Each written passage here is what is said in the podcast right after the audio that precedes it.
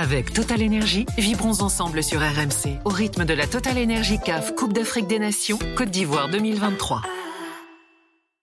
Demain, le match du jour, c'est Maroc-RDC. C'est pas qu'on n'aime pas la Zambie et la Tanzanie, mais euh, bon, là, on a quand même, euh, on a quand même une belle affiche. Maroc-RDC demain, euh, donc à, à 15h heure française, 14h heure ivoirienne. vous voyez un, un, match très déséquilibré ou pas tant que ça L'RDC, c'est souvent un peu mystérieux. On sait jamais trop à quoi s'attendre, Sébastien. Ouais, c'est non, je pense qu'il y aura un, vraiment une vraie belle opposition. La RDC, ils ont manqué énormément d'efficacité pendant le premier match ils sont créés énormément d'occasions. Hmm. Ça jouait bien, ça va de l'avant. Il y a de la jeunesse, il y a de la fraîcheur. Le Maroc, ils ont, bah, ils ont mis tout le monde d'accord pendant le premier match. Ils sont sûrs de leur force. Donc, ça va donner pour moi un match un peu ce que j'appelle à l'européenne, dans le sens où il y aura les deux équipes sont conscientes de la force de l'autre. C'est-à-dire que tu peux pas te lancer trop vite dans, dans la bataille parce que tu as peur de te faire contrer. Donc je pense qu'il y aura un, bon round d'observation. Après, ils vont, ils vont être obligés, les RDC, d'aller chercher.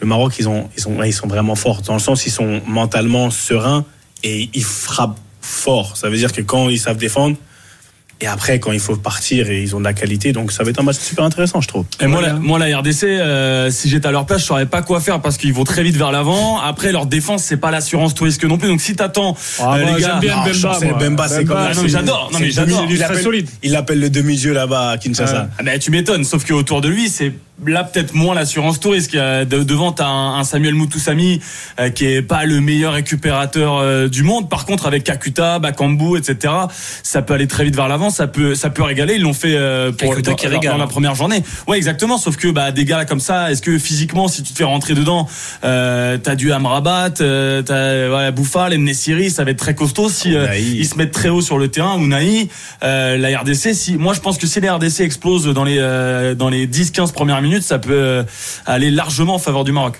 Est-ce qu'on peut voir un Maroc un peu en mode Coupe du Monde qui attend beaucoup plus qu'il ne fait le jeu contre d'autres adversaires un peu moins forts euh, théoriquement en Afrique Je pense pas parce que là les conditions ne sont plus les mêmes. Là le Maroc est clairement attendu comme euh, comme favori. Le premier match qui, qui a été fait face à la Zambie, le euh, face à, pardon. Euh, mais là, là RDC t'as des, as des joueurs de ballon, tu vois, Kakuta et tout ça, comme le disait Aurélien, ils peuvent ils peuvent produire le jeu. Et là le Maroc, s'ils te la font comme contre le Portugal et l'Espagne. Oui, peut-être que de Sébastien de Sable de, de, son côté va donner des consignes pour attendre le Maroc. Il faut aussi que le statut a changé. Comme ça va être intéressant. Ça va être vraiment, ça va être leur une coach, Leur coach, aujourd'hui, c'est leur, euh, leur, leur meilleurs atouts parce qu'aujourd'hui, il a travaillé de source sûre sur le fait d'oublier la Coupe du Monde parce que c'est pas du tout les mêmes compétitions. Donc, ce sur quoi tu t'es reposé en Coupe du Monde, si voilà, la clé là. C'est ça la difficulté du Maroc, c'est qu'il faut qu'il se réinvente. Il faut qu'il se réinvente. Eh il faut, en fait, pas se réinventer, je dirais. Il faut qu'il réajuste. En fait, il faut qu'il régule parce que en Coupe du Monde, ils ont été tellement renforcés par un certain système et le moment, tout a pris. Tu pourrais très facilement tomber dans le truc de, tu sais quoi, on a fait ça, ça va fonctionner. Et si tu mm. fais ça, tu as de fortes chances d'aller vers une désillusion terrible parce que la canne, c'est pas la même chose. Les conditions, c'est pas les mêmes.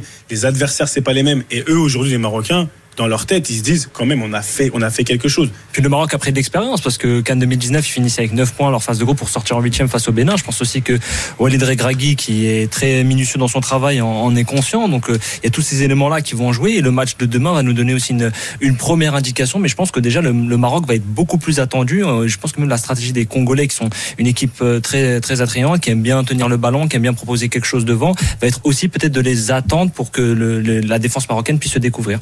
Mot de la fin. Bah, Regragui, je pense qu'en plus, il est excellent parce que même après le 3-0 contre la Tanzanie, il a dit euh, tout n'était pas parfait, loin de là. Il va falloir s'améliorer.